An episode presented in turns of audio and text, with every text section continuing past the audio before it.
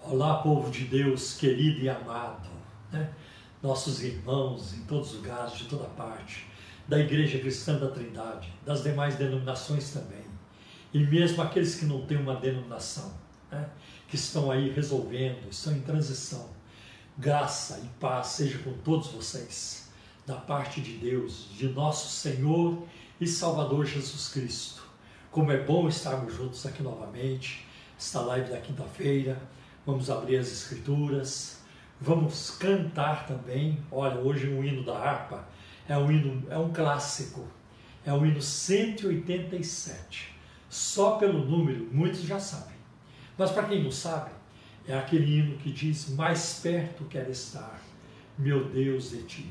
Muito importante esse hino, cantado em muitas línguas, ah, em todas as igrejas, em muitas igrejas da face da terra.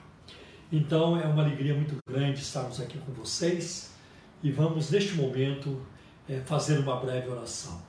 Senhor nosso Deus, eu te agradeço por mais essa oportunidade que o Senhor nos concede de nos reunirmos, Senhor, cada um nos seus lares, Senhor, e também em algum outro lugar, Senhor, onde alguém está é, participando desta live, Senhor. Estende a tua mão e abençoa-nos, Senhor Abençoa o teu povo em toda parte, os de perto e os de longe, Senhor.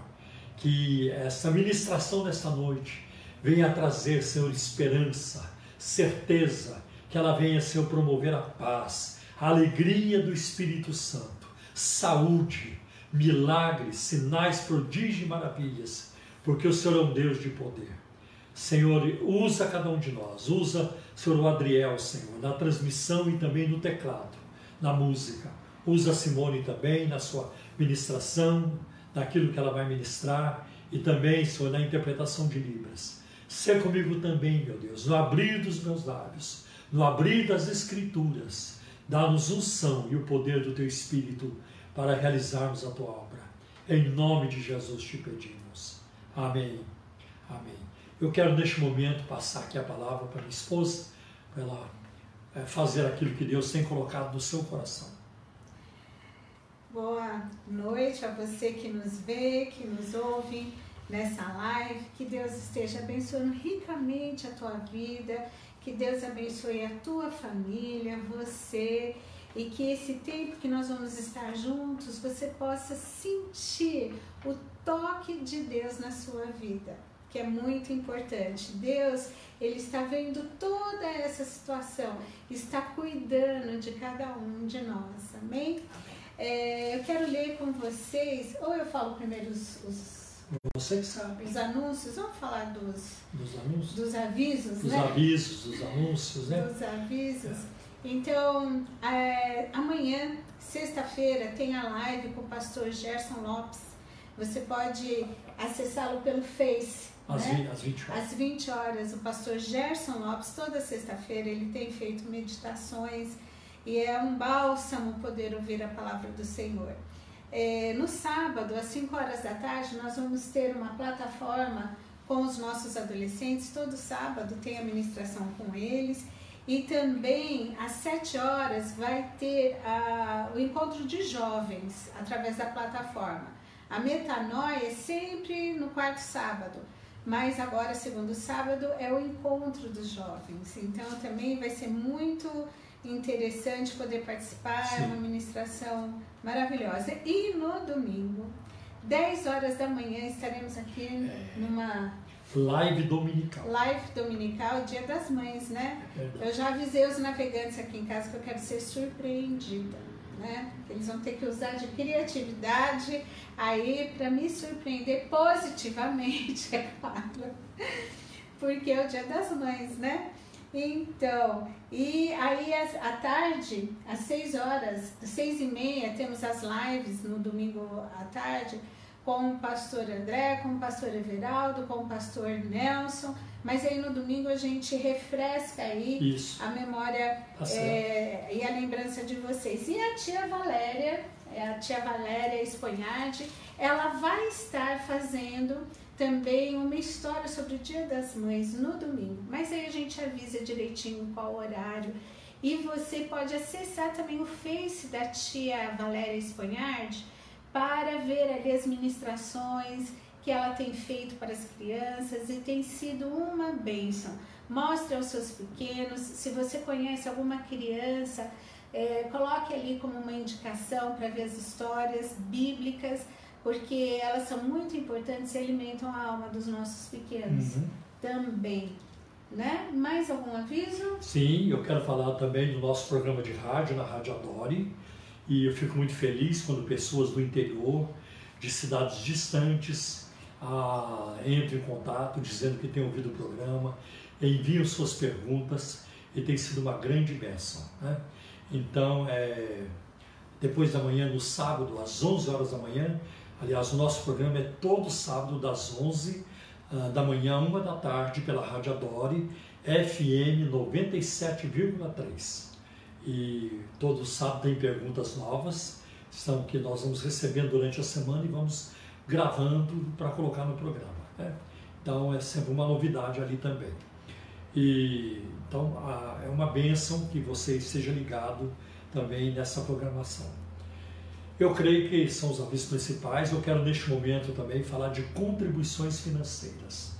Mas antes de falar das contribuições, eu quero aqui ah, agradecer, ah, agradecer a todos vocês, meus irmãos, que têm mantido a fidelidade para com a obra de Deus nos dízimos e ofertas sem, a, sem essa, é, essa atitude do seu coração que reflete no bolso, nós não teríamos como prosseguir.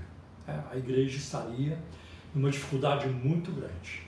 E eu glorifico a Deus, essa também é a opinião de vários irmãos, vários pastores. Olha que bênção que foi nós termos terminado de pagar a, a igreja, a nossa, o último pagamento foi em outubro no dia 30 de outubro de 2019, pagamos a última parcela do nosso, uh, da, do, do, nosso, da nossa sede própria. Porque era uma, parcela, era uma parcela muito alta e nós estaríamos encrencados agora se tivesse que continuar pagando. Talvez não, porque Deus é, faz milagres, como ele fez. Né? Mas é, é, um alívio saber que nós não temos mais essa parcela para pagar. Desde a última foi no dia 30 de outubro de 2019. Mas nós temos as despesas contínuas, né? Ah, que não tem como, ah, que não tem como é, atrasar, não tem como prorrogar. E graças a Deus que vários de vocês têm sido fiéis e Deus sabe, Deus conhece o coração, a mente e as ações de cada um. E é dele que vem a recompensa, né? Então que Deus nos abençoe com isso em nome de Jesus. Então eu vou passar para vocês as informações das contas bancárias que a igreja tem no Banco Bradesco, no Banco Itaú e também na Caixa Econômica Federal. Quero lembrá-los de que todas essas informações e outras muito importantes estão no site da Igreja Cristã da Trindade, que é o www.ictrindade.com.br. Tá? Muito fácil. Então, se você assiste essa live, com certeza você não terá dificuldade também de acessar o site da igreja, tá bem? Ah, se você quer estudos da área de apologética, de defesa da fé, nós temos o Projeto Crer. Só colocar lá no Google, Projeto Crer. É o nosso site de defesa da fé, de doutrina, de, de apologética, que é defender a fé. Você poderá entrar no site do Projeto Crer. Tem muitos artigos, tem vídeos, né? tem conferências ali, palestras que você poderá também desfrutar, principalmente neste tempo de quarentena, de pandemia, onde nós estamos, estamos confinados e temos, é, podemos usufruir dessa ferramenta que é a internet, que são essas ah, ministrações ah, online, né, que ajudam muito também. Então, acho que são os avisos principais. Mas agora quero passar as contas da igreja. Banco Bradesco agência 548, dígito 7. Banco Bradesco, agência 548, dígito 7. Conta corrente 83 830, dígito 6 ou meia dúzia. Conta corrente no Bradesco 83 830 e o dígito 6 ou dígito meia dúzia.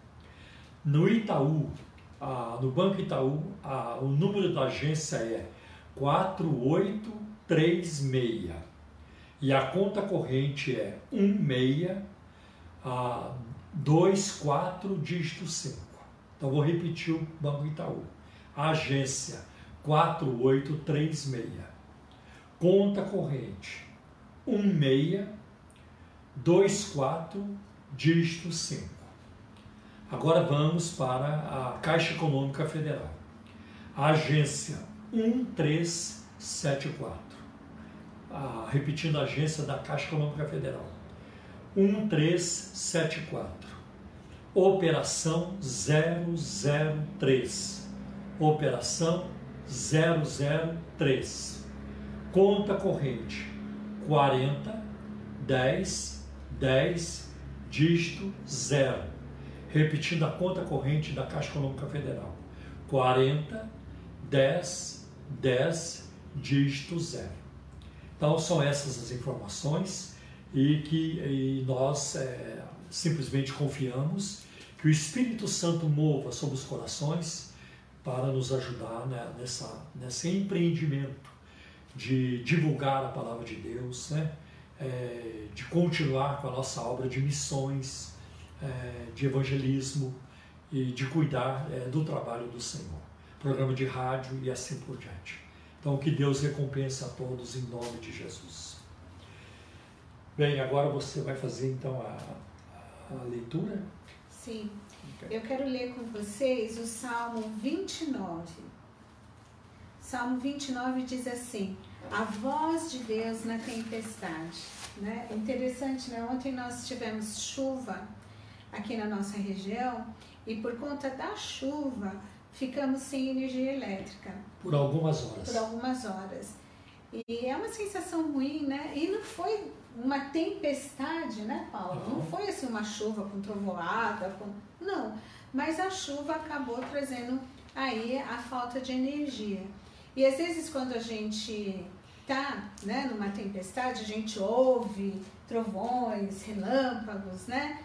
E vê os ventos soprarem. E aqui diz a voz de Deus na tempestade. A voz de Deus, ela é tão firme, tão cheio de poder que mesmo diante do, da, da pior tempestade, com tantos barulhos assustadores, a voz dele se faz ouvir.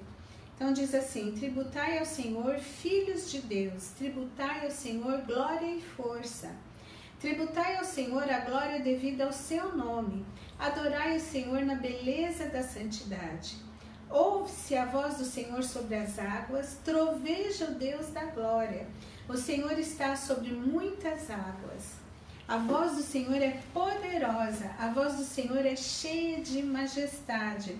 A voz do Senhor quebra os cedros, sim, o Senhor despedaça os cedros do Líbano. Ele faz saltar como um bezerro o Líbano e o Sirion, como bois selvagens. A voz do Senhor despede chamas de fogo. A voz do Senhor faz tremer o deserto. O Senhor faz tremer o deserto de Cádiz. A voz do Senhor faz dar cria às corças e desnuda os bosques. E no seu tempo tudo diz glória. O Senhor preside aos dilúvios como rei. O Senhor presidirá para sempre. O Senhor dá força ao seu povo. O Senhor abençoa com paz ao seu povo. Uhum. Né? Essa voz ela é poderosa. Essa voz, ela se ouve mesmo diante do barulho estrondoso, mas também no silêncio assustador. Né? Tem gente que tem dificuldade em, em ficar em silêncio porque as vozes internas, né? É, as, os pensamentos, enfim, as coisas começam a perturbar demais. Mas seja qual for a tempestade, externa ou interna, a voz do Senhor, ela é forte, ela dá firmeza, ela traz confiança, ela traz a certeza, ela acalma e ela nos sustenta. Então, que nós possamos buscar sempre ouvir a voz do Senhor, porque é a melhor voz que se pode ouvir, né? É a melhor voz. É, é tão bonito quando a gente vê uma boa voz, né? uma boa locução, uma boa dicção, uma boa pronúncia, enfim, quando uma pessoa canta e tem uma belíssima voz, é tão bonito, né, de ouvir, mas a voz do Senhor é a melhor voz que nós podemos uhum. ouvir, porque ela fala e ela acalma o nosso, o nosso ser, né? E, e o Senhor é, é, traz a tranquilidade através da voz dele, mesmo quando precisamos ouvir uma repreensão. Ele é o nosso Deus amado e nele nós podemos confiar. Amém? Amém. Então nós vamos orar, pedindo ao Senhor agora que ele dê sabedoria ao Paulo, que unja o Paulo para transmitir aí a palavra do Senhor. Amém. Oremos. Pai de amor, Pai de misericórdia, eu quero te louvar, Senhor, e te agradecer pelo teu infinito amor, porque o Senhor reina e a tua voz é forte. A tua voz, Senhor, nada impede a tua voz de ser ouvida, Pai e que possamos estar atentos a essa voz, não hum. só para ouvi-la, mas para obedecê-la. Amém. Senhor, que a tua voz venha acalmar a fúria, ó Pai, desses ventos tempestuosos, ó Pai, que estamos enfrentando. Ah, Senhor, faz cessar essa pandemia, Senhor, destrói esse vírus, porque para ti Amém. não há impossível, Senhor e alcança cada pessoa, Senhor, que está nos vendo neste momento, que está nos ouvindo. Que o Senhor possa alcançar cada lar, cada pessoa, lá no seu íntimo, porque tu conheces o íntimo de cada um de nós. Venha acalmar, Senhor, as tempestades, as aflições, as angústias, e venha dar paz, Pai. Amém. E que este momento que estamos aqui possamos sentir o teu toque, o teu falar, para acalmar, Senhor, as nossas aflições, as nossas angústias. Também te peço que seja com Paulo, usando ele, ungindo o Senhor com poder, dando ele autoridade, sabedoria para Amém. falar, Senhor, a tua palavra, que ao transmiti-la ele possa sentir-se também, Senhor, fortalecido e Amém. renovado. É o que nós te pedimos em nome de Jesus. Amém. Amém. Então, meus queridos, os que puderem, vamos abrir a palavra de Deus na primeira carta que o apóstolo Paulo escreveu a Timóteo, seu filho na fé. Então, 1 Timóteo, no primeiro capítulo, e nos versículos de 17 a 20, para uma breve reflexão à noite. 1 Timóteo, capítulo 1, versículos de 17 a 20. E eu também eu valorizo muito o tempo que nós temos ou teremos depois da, da, da, dessa reflexão bíblica, o tempo da oração, da intercessão. Como é importante estarmos em oração. Então vamos, vamos ler. Ao Rei eterno, imortal e invisível, Deus único, honra e glória para todo sempre. Amém. Esta é a admoestação que faça você, meu filho Timóteo, segundo as profecias que anteriormente foram feitas a seu respeito.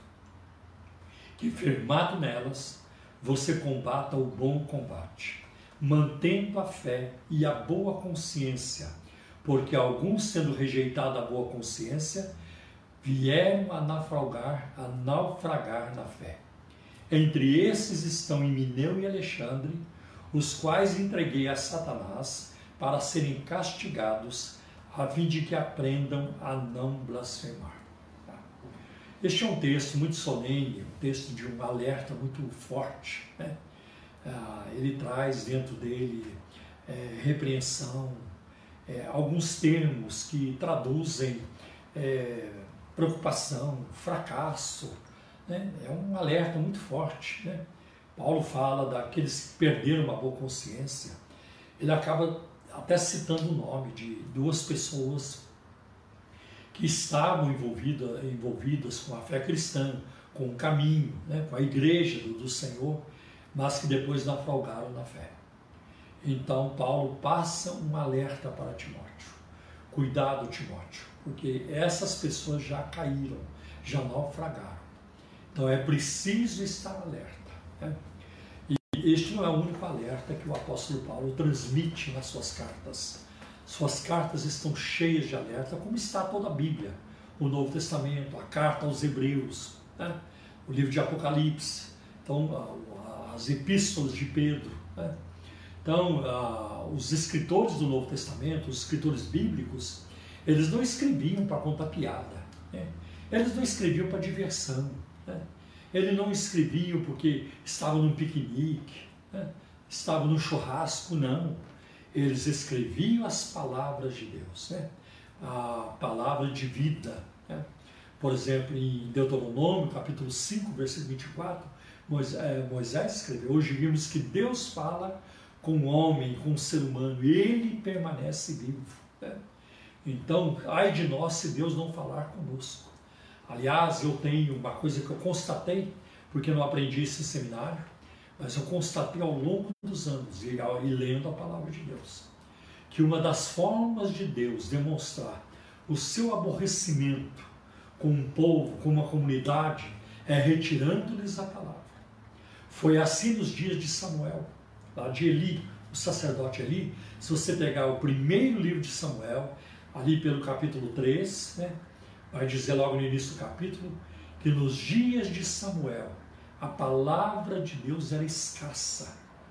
Não tinha palavra. A palavra havia desaparecido. Por quê? Porque o povo não estava disposto a ouvir. E se alguém não está disposto a ouvir, não vai ouvir, por que, que Deus vai falar com ele? Então nós temos que ter corações abertos. Não importa a nossa fraqueza, não importa o que se passou conosco, mas abrir o coração, né? Chegar diante de Deus com sinceridade, dizer: Senhor, eu, eu não sou digno, né? eu tenho te entristecido, eu tenho aborrecido o Senhor, eu tenho entristecido o Espírito Santo, mas Senhor, não para de falar comigo, né? nem que seja para me repreender, para puxar minha orelha, para me dar beliscões mas eu quero ouvir a tua voz, porque a voz de Deus é poderosa, como a, a Simone é, leu agora há pouco, aqui no Salmo 29. A palavra de Deus tem poder em si, poder para salvar, para em nós gerar a fé, né? a fé salvadora, transformadora e libertadora. Né? Então, vamos é, estar de coração aberto. Senhor, fala comigo. Né? Então, é uma das formas de Deus demonstrar o seu aborrecimento quando ele não fala mais. Vocês sabem muito bem, tem exemplos disso na Bíblia. Teve um momento que Deus não quis mais falar com Saul, o primeiro rei de Israel, nem por sonhos, nem por visões, nem por profetas, de maneira alguma. Deus cortou né, o papo com Saul. Não quero mais falar com Saul. E é muito triste isso, é muito triste. Ah, um outro momento que eu me lembro, e que é, é um momento muito gritante, né, sobre este assunto é quando Jesus esteve diante de Herodes durante o seu julgamento. Né? Então Pilatos enviou Jesus até Herodes, que era da jurisdição de Herodes, ele era de lá, para Pilatos julgá-lo. É, desculpe, para Herodes julgá-lo. Porque Pilatos queria se ver livre daquele julgamento. Ele trazia muito desconforto, ele sabia que estava julgando um homem justo, um homem puro, um homem santo. Né? Então ele mandou para Herodes. E quando Jesus chegou lá, no palácio de Herodes, Herodes ficou alegre. Né? Ele ficou alegre não porque ele viu Jesus, ele ficou alegre porque ele achou que Jesus ia fazer algumas mágicas, milagres, algumas coisas mirabolantes né? para diverti-lo. Né? E agir como um bobo da corte, quem sabe contar piada muito bonita para ele rir, ou piada muito, muito, muito engraçada para ele rir. E Jesus não deu a mínima para Herodes. Herodes examinou Jesus? Herodes fez pergunta para Jesus, Herodes esperava ver Jesus ver milagres e nada disso aconteceu. Jesus não lhe dirigiu a palavra, não lhe respondeu qualquer coisa. Herodes não ouviu o som dos lábios de Jesus. Ah, que triste, porque Jesus falou com Pilatos, Jesus falou com Judas Iscariotes. Jesus falou com Caifás, Anás Caifás. Jesus falou até com Satanás, até com o diabo lá no deserto. Está lá em Mateus capítulo 4, a partir do versículo 1. Mas com Herodes ele não quis papo. E para mim, uma das coisas mais tristes que pode existir, quando Deus vira o seu rosto e Ele não quer mais nada com alguém. Que isso jamais aconteça na nossa vida. Né? Que nós tenhamos corações abertos e que Deus, pela sua misericórdia e compaixão, reconhecendo que nós somos pó, que nós somos pecadores, nós somos frágeis, fracos, que Ele nunca cesse de falar conosco. Deus fala nos consolando, é verdade. Deus fala para a nossa edificação, para o nosso crescimento espiritual, mas Deus fala também para nos exortando, nos despertando e nos corrigindo e nos repreendendo também. Porque a própria Escritura pergunta: que pai que não corrige o seu filho? Só se não tem amor pelo filho, quer ver o pior do filho. Mas Deus nos corrige, né? porque Ele nos ama. A, a, humanidade está sendo corrigida por Deus. Né? Uma parte dela não quis mais ouvir Deus, né? mas Deus está falando. E essa pandemia é uma forma de Deus falar. Como disse C.S. Lewis, né? Deus, ele fala no nossa, na, na, é, na nossa vida normal, na nossa circunstância normal, mas ele grita no nosso sofrimento. E eu espero, eu espero que a humanidade capte a mensagem, entenda a mensagem que Deus está falando. Tá? Eu me lembro quando as Torres Gêmeas caíram, lá em Nova York, naquele atentado terrorista terrível, é terrível. E o, o pastor David Wilkerson, já falecido, um grande homem de Deus, eu o conheci pessoalmente. Eu ouvi pregar várias vezes. Né? E a última vez que eu ouvi aquele homem pregar, eu quase virei nos avessos. Eu desabei. Eu, eu só chorava. Né? Como Deus usou aquele homem. E depois que as Torres Gêmeas caiu, ele era pastor em Nova York. Ele então ele pregou. Né? Tem uma pregação dele com, é, intitulada assim: as torres caíram e nós não captamos a mensagem. Então não podemos desperdiçar esses momentos de lutas, de provações, de testes, porque nós estamos sendo testados para compreendermos mais, para conhecermos mais a Deus, para nos aproximarmos mais e mais do Senhor, ah, do Senhor. Glória a Deus. Que espiritualmente falando, essa quarentena não tem sido inútil na minha vida. Graças a Deus. Espiritualmente falando. Né? Em outras áreas eu não posso falar. Mas na área espiritual, essa quarentena não tem sido inútil na minha vida. Eu louvo a Deus por isso. Espero que você aproveite também. Tá? É, não deixe a quarentena tirar o melhor de você, mas você tira o melhor dela. Né? Aproveite. Então é nesse aspecto. Então, este é um alerta. O texto que Paulo fala aqui a Timóteo é um solene alerta, é um grave alerta para nós. Porque quando um crente começa a se afastar de Deus, se ausentar dos cultos, agora não tem, não tem, agora não tem mesmo como cobrar. Mas quando um crente não tem mais interesse em participar dos cultos, em ir à casa de Deus, né? Como o salmista diz: "Alegrei-me quando me disseram: vamos à casa do Senhor". Então este crente ele está desistindo. Ele está desistindo de servir a Deus. Ele está naufragando na fé. Quando um pastor começa a ensinar coisas distorcidas da palavra de Deus, tornando-se liberal, colocando em xeque a palavra de Deus, duvidando da palavra. Só que não foi Jesus quem disse. Colocaram palavras na boca de Jesus.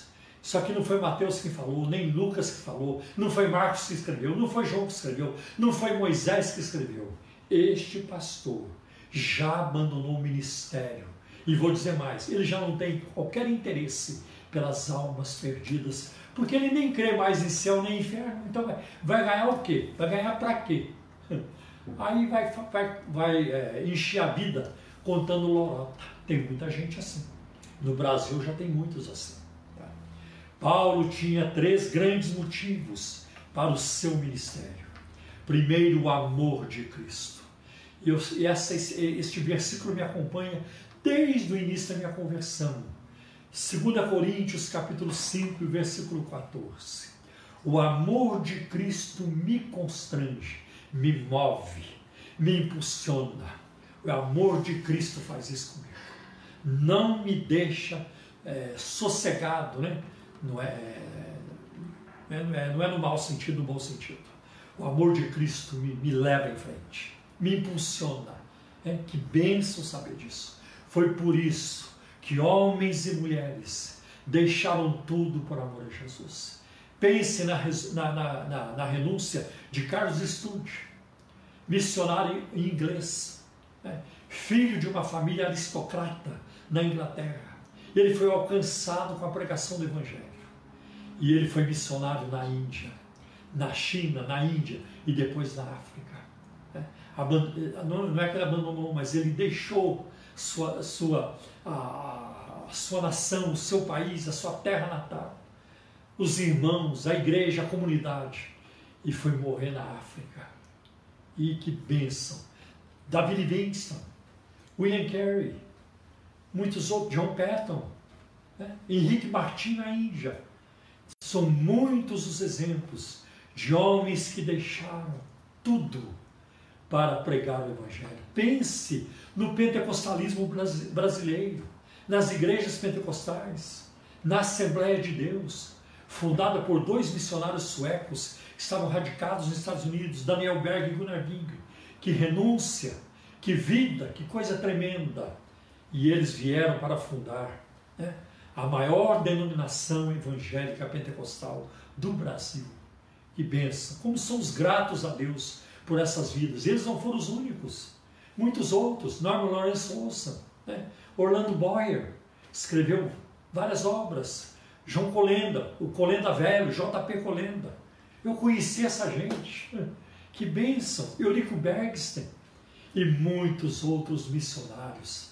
E eu sou um privilegiado porque conheci muitos desses homens. Eu, eu os via como modelos de vida espiritual. Que bênção! Então, o amor de Cristo é quem nos faz isso, a falar, a fazer alguma coisa. Então, o amor de Cristo moveu o apóstolo Paulo, tanto que ele escreveu em Gálatas 2:20: Já estou crucificado com Cristo e vivo não mais eu, mas Cristo vive em mim. E a vida que agora vivo na é, vivo a, a vida que agora vivo na carne, vivo-a pela fé no Filho de Deus que me amou que me amou e se entregou por mim. Essa é uma das expressões mais lindas que eu conheço. O Filho de Deus me amou. Irmãos, que, que, que, que, que conforto isso me traz. Que, que alívio. Que sensação bonita, gostosa isso me traz. Que alegria isso produz no meu coração. O Filho de Deus me amou. O dia em que eu morrer, ou se eu for arrebatado no arrebatamento da igreja, eu vou sair deste mundo com essa certeza. O Filho de Deus me amou. Ele me amou. Ele me amou primeiro. Né? Falando já disso aqui em umas lives anteriores. Né? Uma outra coisa que moveu o apóstolo Paulo era a sua fé. Paulo viveu pela fé. Aliás, ele conheceu a fé em Cristo. Foi um versículo em Romanos capítulo 1, né? Tá? Romanos 1, 16, 17. O justo viverá da fé. Que na verdade é, foi um versículo que o apóstolo Paulo citou de Abacuque, capítulo 2. O justo viverá da fé. E na fé ele viveu, e pela fé ele combateu, e na fé o apóstolo Paulo morreu está lá é, em 2 Timóteo capítulo 4 e no versículo 7. Eu combati o bom combate, eu acabei a carreira, eu guardei a fé. Morreu crendo. Que bênção sabermos disso. Uma outra coisa que movia o apóstolo Paulo foi a graça de Deus. Né? A graça de Deus. A graça de Deus, ela foi como que uma redescoberta dos reformadores com Martinho Lutero, com João Calvino e outros. Né? Lutero, como vocês sabem, é um dos protagonistas principais da reforma protestante de 1517 na Alemanha. Tanto que todo dia 31 de outubro de 1517 ah, é comemorada a reforma protestante. Lutero tinha uma, era, ele era monge agostiniano e ele tinha uma vida marcada pela culpa Ele se sentia culpado o tempo todo. E ele confessava demais. Toda hora estava no confessionário. Sempre. Ele confessava a, até levar os seus confessores à exaustão. E um dia um dos confessores de Lutero falou para ele: Lutero, vai, mata alguém, aí você vem confessar que você vai ter algum pecado para confessar.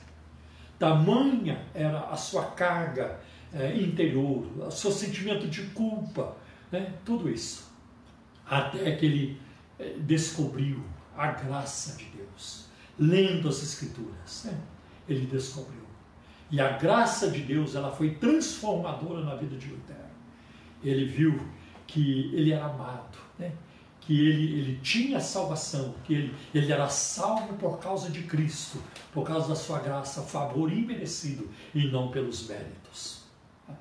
E a, a, a reforma protestante ela passou a proclamar sola gratia, somente a graça, sola fide, somente a fé, a fé em Cristo, solo Christus, somente Cristo, só Ele pode salvar, sola Escritura, somente a palavra de Deus. Não temos outra revelação além da Bíblia, não temos um outro fundamento. Né? A Bíblia é a nossa única regra de fé e prática, é nisso que eu creio. E é nisso que eu quero crer até o fim, crer para sempre. Não preciso de modismos, não preciso de invencionices, não preciso de críticas, não preciso de homens inteligentes tentando é, me levar para, para desmerecer a Bíblia, desacreditar a Bíblia. Nunca vou entrar nisso, nunca vou entrar, porque eu conheço o poder dessa palavra. Eu sei o que essa palavra fez na minha vida. Eu sei como essa palavra me transformou. Eu sei como eu conheci a Cristo através da leitura dessa palavra. Eu sei. Eu sei o que eu já vivi. Eu sei da bondade de Deus, eu já experimentei o seu amor, eu já experimentei o seu poder através da sua palavra. Ah, e não é uma palavra aqui ou dali de um pecador ou outro que vai me mudar, de maneira alguma. Já faz quase 50 anos. Né? Eu já estou velho demais para mudar, não vou mudar mais. Eu vou continuar crendo assim, porque é isso que me dá paz, me dá certeza, me dá esperança de vida eterna, me, me, me, me me leva a desenvolver e a manter a minha comunhão e a minha intimidade com o meu Senhor, o Senhor da palavra. Aleluia! Glória a Deus. Então Paulo, ele guardou a fé, né? E ele também a graça de Deus o moveu.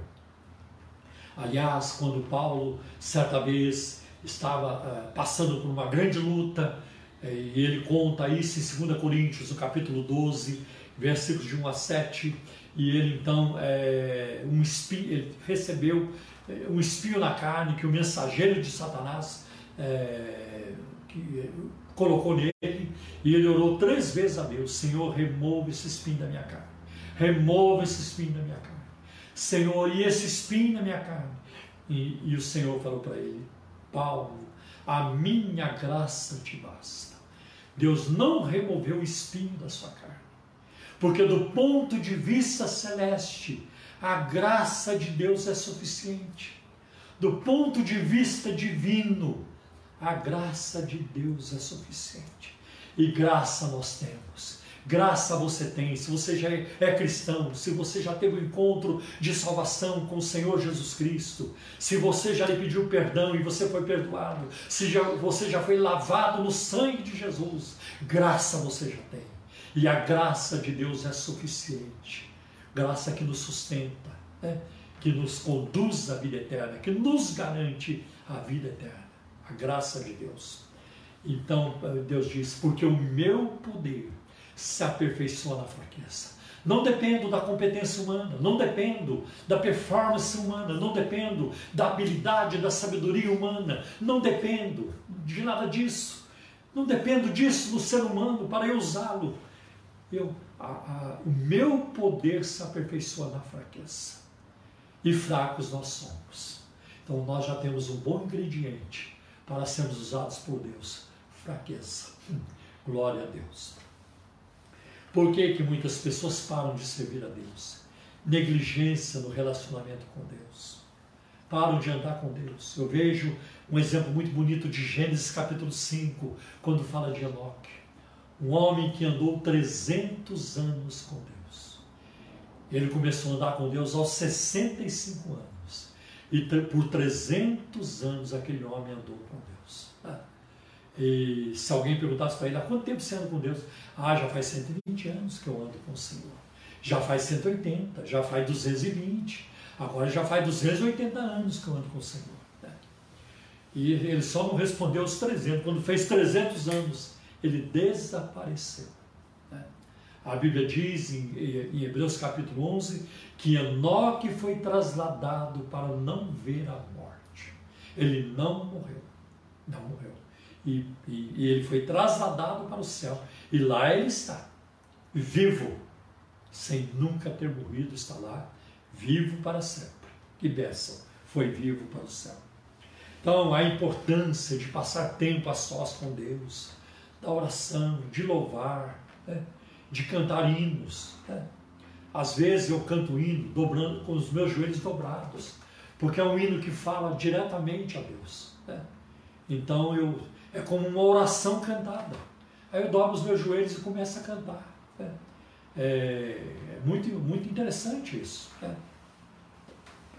E, por exemplo, se você cantar o hino 370 da harpa, o hino ó oh, meu Senhor, dá-me mais gratidão por tudo que tu fizeste por mim. É um hino que, se eu estiver sozinho, eu vou cantar com os joelhos dobrados, né? porque é um hino de oração, falando com Deus. Né? Como é importante isso.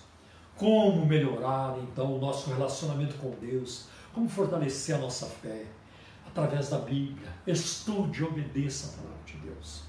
Qualquer cristão, qualquer pessoa bem intencionada e, e se for honesta, com um pedaço de papel e uma caneta na mão, um lápis na mão, e abrir a Bíblia por cinco minutos, ela saberá alguma coisa da vontade de Deus para a sua vida. Ela saberá. Busque ser cheio do Espírito Santo. Olhe para isso. Né? Senhor, enche-me com teu Espírito. Enche-me com teu Espírito. Eu não tenho tempo hoje à noite mas a história dos avivamentos é marcada por homens e mulheres que buscaram, que oraram.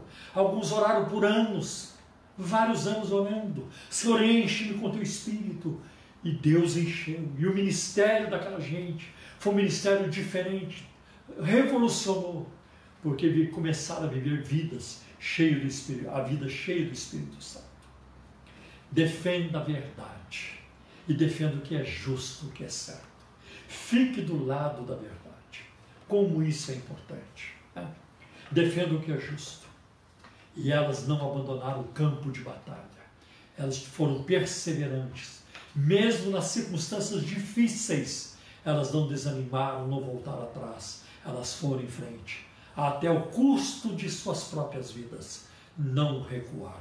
Assim temos que ser. Não voltar elas, é, as pessoas que desistem de servir a Deus, param de fazer a coisa certa da maneira certa. Por exemplo, ler a Bíblia é importante. A palavra de Deus fala isso. Na minha palavra, medita de dia e de noite. Ler a Bíblia é importante. Mas ler a Bíblia na hora do trabalho está errado. Está errado. Evangelizar, falar de Jesus é muito importante. Mas deixar de trabalhar na hora lá do seu expediente para ficar pregando o evangelho, não está certo. Aí você prega com a vida.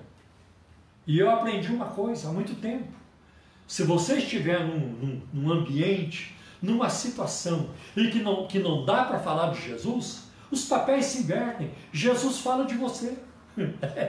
Jesus vai mostrar para a turma a sua alegria, a sua paz, a sua postura. A luz do Evangelho não tem como esconder. A luz brilha. E eles vão perguntar depois: como é que é isso? Por que, que você é assim? Por que, que você não faz isso? Por que você faz aquilo? Isso já aconteceu comigo várias vezes. Sem falar nada, as pessoas começaram a perguntar: por que, que você age assim? Por que, que você não se irrita? Por que, que você não fala palavrão? Por que, que você não tem vícios? E olha, porque Jesus me transformou. É importante isso. Tá? Às vezes as pessoas param de servir a Deus porque elas se associam com gente errada e não e não se mantêm separadas. Tem pessoas que são usadas pelo inimigo. Eu não estou aqui pregando isolamento. Não, você não pode se chegar perto de ninguém, senão como é que você vai pregar o Evangelho? Né? Ganhei muitas almas na Embraer quando trabalhava lá. Ganhei vários irmãos, alguns hoje são pastores. Né? Estavam lá, alguns eram terríveis. Né? Eu fui terrível. Né? Fui terrível. Mas nós não podemos nos isolar. Agora, você se sentir bem na companhia de ímpios e, e, e rindo das piadas imorais que eles contam, e está lá no meio dos vícios deles também, é, participando, não, aí você não foi convertido, você não, não, ainda não foi lavado e remido no sangue do Senhor.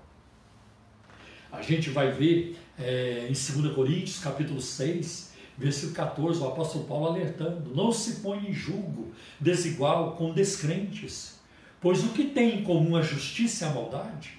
Ou que comunhão pode ter a luz com as trevas? Então, você, meu rapaz, você, meu jovem, minha jovem, né?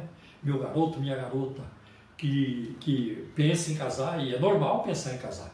Eu também pensei. Pensei e cheguei lá.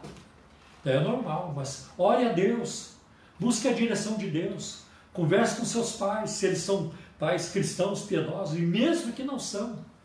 Tá? Qualquer pai, qualquer mãe de bom senso, de equilíbrio, quer o bem dos seus filhos. Siga as suas orientações, siga a orientação da Bíblia, ore para Deus preparar uma garota de Deus para você. E você, irmãzinha, é, ore para Deus preparar um rapaz de Deus para você. Senão vai, vai ser uma encrenca. Né? O crente que casa com o incrédulo vai ter o diabo como sogro. Já ouviu essa? É muito complicado. Né? Então é preciso é, manter né, a palavra de Deus da, da diante dos nossos olhos e obedecê-la para sermos felizes. Né? É, no Salmo 106, versículo de 32 a 35, diz assim: Há uma denúncia contra a nação de Israel. Os israelitas se misturaram aos pagãos, ocuparam o mesmo território, aprenderam as suas práticas, serviram aos seus ídolos e fizeram muitas coisas abomináveis. Os resultados foram terríveis para Israel e isso acontece quando nos misturamos. Né? Agora, é, uma outra coisa também que leva as pessoas a pararem de servir a Deus é quando elas se, elas se decepcionam com os maus pastores. E se você anda procurando um motivo para não servir a Deus hoje, você vai ter muitos. Igrejas macumbeiras, é, tem muito. Igrejas que exploram as pessoas, tá? Igrejas gananciosas. Os púlpitos, muitos púlpitos no Brasil, não vou generalizar jamais, mas muitos púlpitos no Brasil estão cheios de picaretas, mercenários, lobos gananciosos que só querem dinheiro. Agora mesmo tem um aí oferecendo a semente do feijão. É, você dá lá uma oferta, às vezes tem oferta de mil reais. A semente do feijão que vai curar o, a, a Covid-19, vai curar o coronavírus. Né? Esse tipo de coisa é um desserviço para o Evangelho. É um desserviço. A gente vai pregar o Evangelho e a pessoa pensa que nós somos também fazemos isso. Que nós somos da mesma, do mesmo balaio. Não. Tem muita gente honesta, servindo a Deus. Tem muita gente honesta no mundo evangélico. Tem pastores de Deus, homens de Deus, tem pastores que servem a Deus sacrificadamente. Tá? Alguns em situações de risco, de perigo. Eh, nós sabemos disso. Tá? São lá, são fiéis.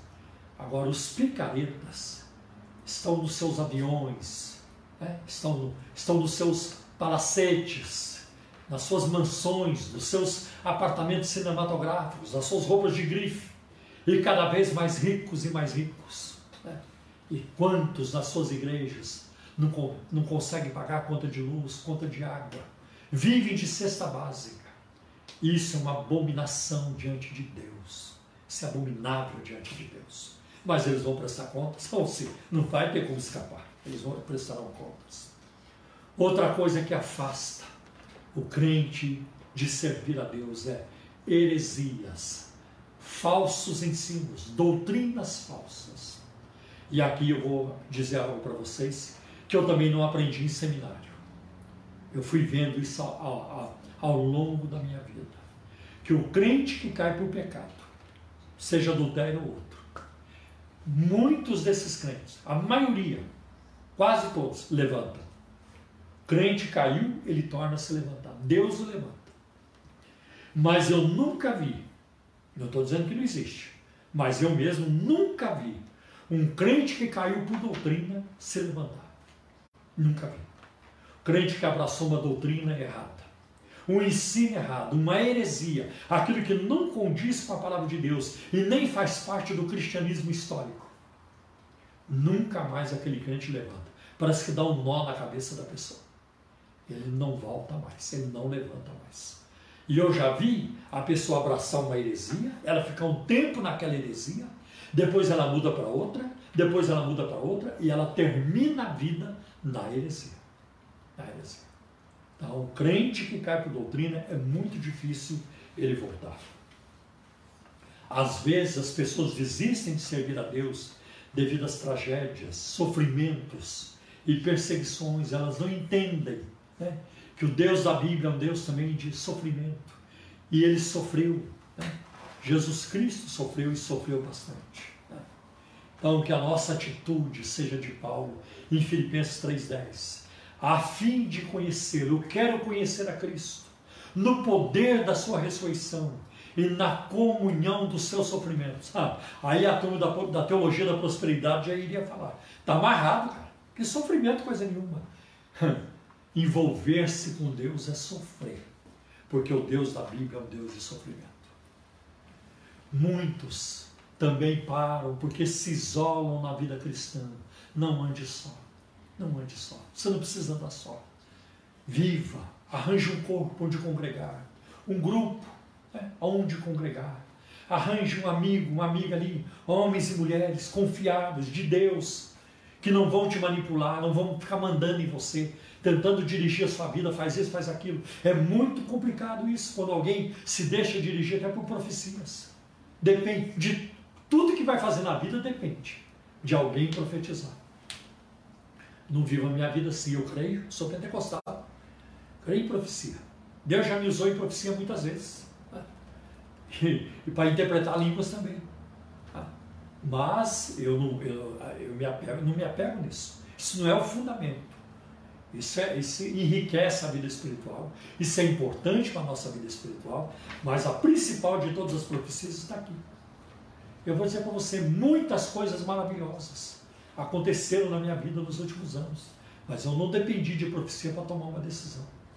Vamos comprar o prédio. Ah, eu preciso ouvir um profeta primeiro.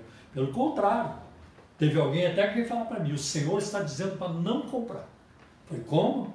Tá, e que, que, que o Senhor está orientando então fazermos? É, porque a minha, a minha pergunta era essa: para onde eu vou com esse povo? E eu não, eu não, não aceitei aquela palavra. Não, eu, com, com, com, com educação, claro, com amor. Tá bom, irmão, Deus abençoe, tá? Vamos continuar orando. E fui em frente. E era o caminho. Glória a Deus. Porque a paz de Cristo deve ser o árbitro no nosso coração. Eu tinha certeza que era aquilo e tinha paz a respeito daquilo. Como isso é importante. Muitos, né? É, muitos passaram a amar o mundo. E o amor do mundo é terrível. Em 2 Timóteo capítulo 4, versículo 10, Paulo escreve de um ex-companheiro seu chamado Demas ele diz: Demas, amando este mundo, abandonou-me. É, um companheiro do apóstolo Paulo, amigo e companheiro, companheiro de ministério. Chegou um momento que ele o abandonou.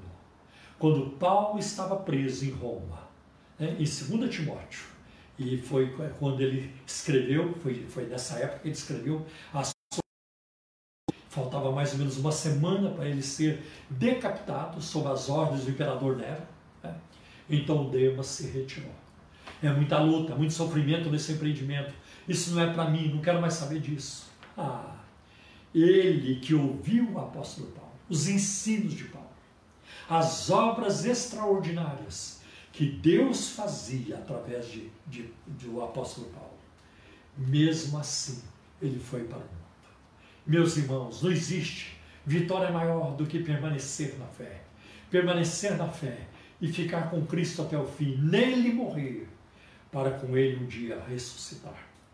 Que Deus abençoe a cada um de vocês com esta mensagem.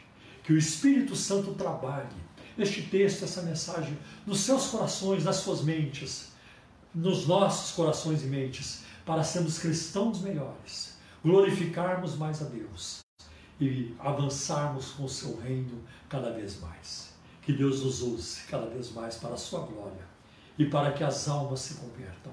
Em nome de Jesus. Amém, meus irmãos. Deus abençoe. Pai, em nome de Jesus, quero pedir mais uma vez que o Senhor, na tua, na tua bondade e misericórdia, ah, Senhor, faça prosperar a palavra desta noite nos corações onde chegar, em todas as partes do mundo.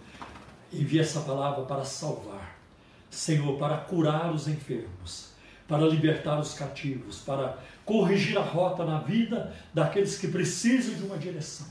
Ajuda-os, ó Deus, eu te peço, em nome de Jesus. Amém. E agora, meus queridos, nós vamos louvar com o hino 187 da harpa cristã. Ah, o hino 187.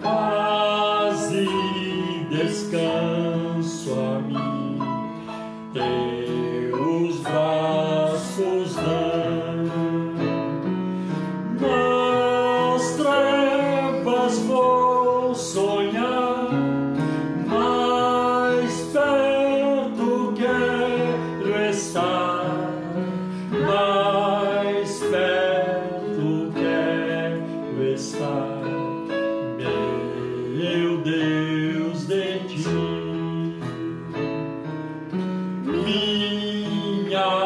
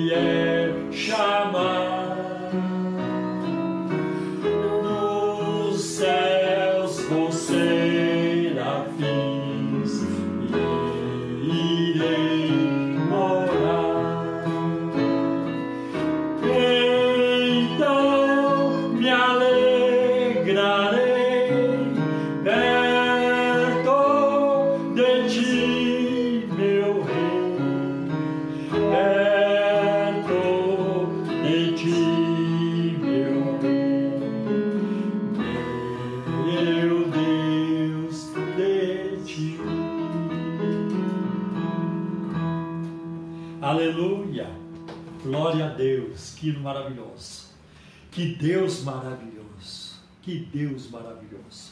Vamos orar neste momento. A orarmos, vamos lembrar das nações que estão lutando né, com, muita, com muita dor nessa pandemia. Vamos, vamos orar. Vamos orar pelo presidente da República. Né? Eu vejo também com muitas lutas, né, muitas lutas, para Deus dar graça né, a este homem, para que lhe dê sabedoria, lhe dê discernimento, né, lhe dê tudo o que ele precisa para fazer um bom governo, para o bem da nação. Né. Que Deus abençoe também o nosso ministro da, da Economia, o Paulo Guedes. Que Deus lhe dê graça também para conduzir a economia. Né. Que Deus lhe dê graça. Vamos orar pelo ministro da Saúde, né, o ministro Nelson Teich, para que Deus lhe dê também direção, né, graça para conduzir essa área que no momento é extremamente delicada. Vamos orar porque sem, sem o Senhor nada. Né? Ah, nós temos isso na Bíblia, nos Salmos. Né? Se o Senhor não edificar a casa, em vão trabalhos que edificam. Como dependemos de Deus. Como dependemos de Deus. E muitos deles reconhecem. Reconhecem que eles dependem de Deus. Do jeito deles, né? Do jeito deles. E, tem outros lá que são nossos irmãos. Né?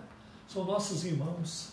E todos que não são nossos irmãos são alvos também do nosso apoio, da nossa oração para que façam um bom governo. Né? Vamos orar. Porque acontecendo isso, a nação toda será beneficiada. Né? Que não haja espaço para corrupção, né? para colúrios, coisas que, é, que não servem, né? coisas que são contrárias à ética. Que Deus os livre dessas coisas. Vamos orar para que Deus os proteja disso também e orar por vocês, povo de Deus, né? vocês crianças, jovens, adolescentes, adultos, idosos. Vamos orar, porque Deus tem muita coisa boa para nós. Né? Deus tem muita coisa boa para nós. Oremos então.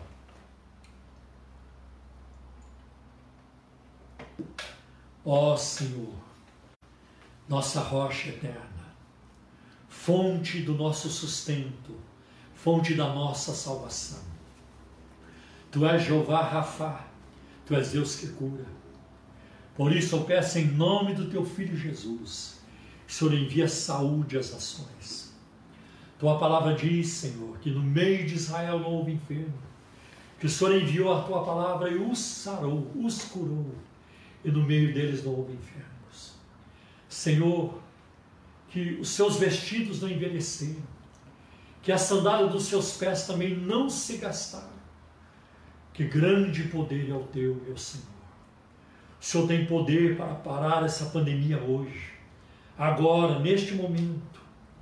Senhor, tem misericórdia de nós, em nome do teu Filho Jesus, e confiando nas tuas promessas, na tua palavra, nós oramos, Senhor. Tem misericórdia. Tem misericórdia, Senhor, da Itália, da Alemanha, da Espanha, da Inglaterra, do Irã, Senhor. Tem misericórdia da Rússia. Tem misericórdia dos Estados Unidos, Senhor, de toda a América Latina, do, do Equador, aqui do Brasil, Senhor. Tem misericórdia de nós, Senhor. Achata esta curva. Senhor, diminui o número de óbitos, reduz, Senhor, o número de óbitos de infectados, meu Senhor. Tem misericórdia de nós. Cura os enfermos, Senhor. Eu te agradeço por aqueles que já foram curados, que são muitos por aqueles que já estão fora de perigos, que estão em tratamento, que são muito mais ainda. Deus, tu és bom. Demonstra a tua bondade, envia a saúde, envia o socorro, estende a tua mão bondosa e poderosa para nos guardar e nos proteger, Senhor. Em nome de Jesus. Pai, provê os leitos para aqueles que precisam, os leitos hospitalares, os respiradores, todo o aparato médico, os remédios, Senhor. Faz surgir, Senhor, meu Deus, um, um, um remédio, Senhor, para, uma cura para essa enfermidade, uma vacina contra este vírus. Em nome de Jesus nós te pedimos. Também quero pedir, Senhor, pelo presidente da República. Deus, dá sabedoria a este homem. Dá a ele, Senhor, equilíbrio. Dá a ele graça, discernimento, Senhor.